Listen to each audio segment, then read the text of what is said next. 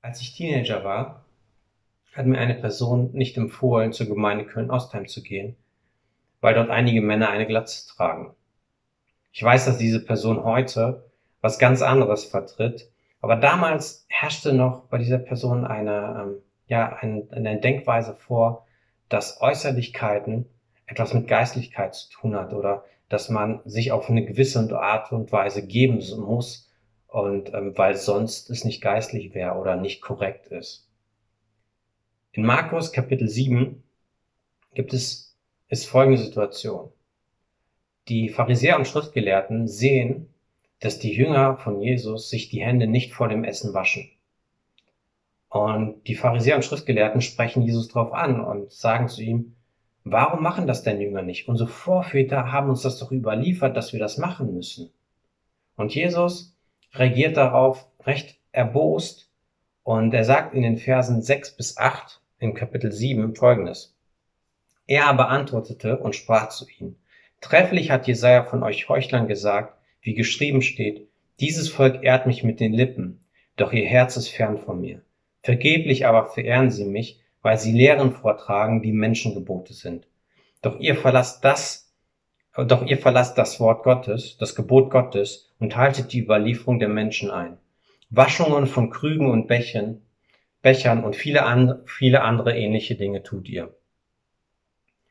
Die ersten 23 Verse ist eigentlich wie eine Generalabrechnung, die Jesus hier hält an die ähm, Pharisäer und Schriftgelehrten.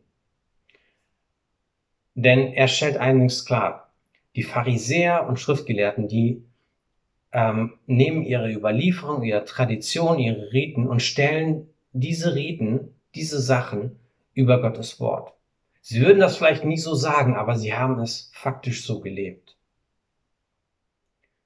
Ein anderes Beispiel, wo ganz klar wird, ähm, wo sie Gottes Wort komplett zur Seite legen, aber auf Äußerlichkeiten bedacht sind, ähm, ist die Situation, wo sie Jesus festgenommen haben, ähm, sie Jesus zu Pontius Pilatus bringen, aber selber nicht bereit sind, in das Haus oder in, in den Palast von Pontius Pilatus zu gehen. Denn sie wollten sich nicht verunreinigen ähm, und somit nicht am Passafest teilnehmen können. Aber sie waren bereit, einen Unschuldigen umzubringen. Vermutlich ist es für jeden einleuchtend und wir erkennen, da wo die, was die Pharisäer und äh, Schriftgelehrten gemacht haben, das ist ein absoluter Holzweg. Aber lass uns nicht zu vorschnell äh, sein. Kann es nicht sein, dass wir auch Tendenzen haben, dass wir unsere Denkweisen und Traditionen, das, was wir für richtig halten oder das immer so war, dass wir das über Gottes Wort stellen? Gott hat uns Männern Verantwortung übertragen, Leitungsfunktion für Familie und Gemeinde. Das heißt aber nicht, dass wir irgendwie besser sind als Frauen oder mehr wert sind in den Augen von Gott. Das ist, das ist Quatsch. Und in der Geschichte ähm, haben öfters auch Christen ähm, irgendwie gedacht, dass Frauen weniger wert sind und haben sie entsprechend schlecht behandelt. Und das ist noch sehr positiv ausgedrückt. Und haben die Bibel noch herangezogen und haben gesagt, ähm, Gott hat Adam zuerst geschaffen und dann Eva. Das hat schon seinen Grund. Das ist, ähm, das ist falsches Denken und dieses Denken ist nicht biblisch und das ist einfach auf Tradition, auf Gewohnheit zurückzuführen, aber nicht auf Gottes Wort. Oder man, man entwickelt ein Denk- oder man hat, ein, äh, man hat eine Denk Denkweise, dass Kleidung oder Sitten ähm, unbedingt sein müssen.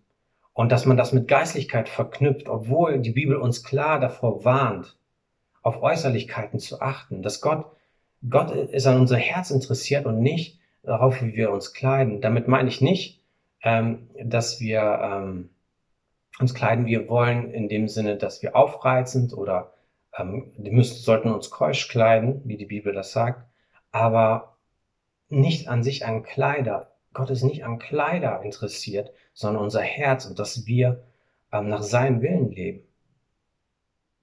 Unser Fokus sollte sein, was möchte Gott mir sagen in seinem Wort? Wenn du das nächste Mal die Bibel liest, äh, versuch mal, die Bibel so zu lesen, ähm, wie sie da ist. Deine Prägung ähm, versuchen auszublenden, so gut es geht, und einfach nur, ja auch vielleicht beten, Herr, was willst du mir sagen?